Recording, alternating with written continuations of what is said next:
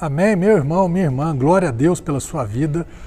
A palavra do Senhor hoje é um, é um convite de Deus para você que já nasceu de novo, que já é um, um cristão, uma cristã né, no, no nosso Jesus Cristo. Diz aqui, capítulo 9 de Mateus, verso 36 em diante: Ao ver as multidões, Jesus sentiu grande compaixão pelas pessoas, pois que estavam aflitas e desamparadas, como ovelhas que não têm pastor. Então falou aos seus discípulos: De fato, a colheita é abundante, mas os trabalhadores são poucos.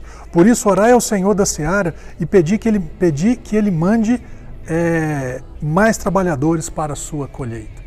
Deixa eu te falar algo.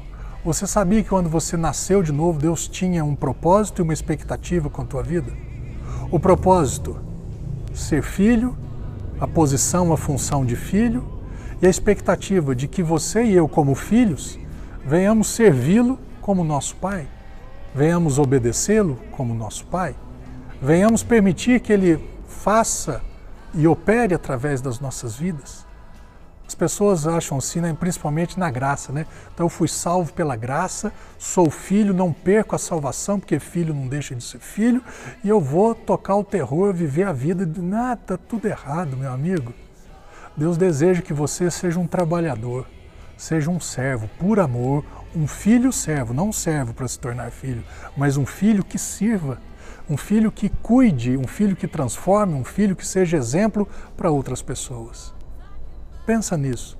Você como cristão, você como cristã, você está cumprindo esse papel? Você está satisfazendo a expectativa do seu pai em relação à sua vida? Pense nisso.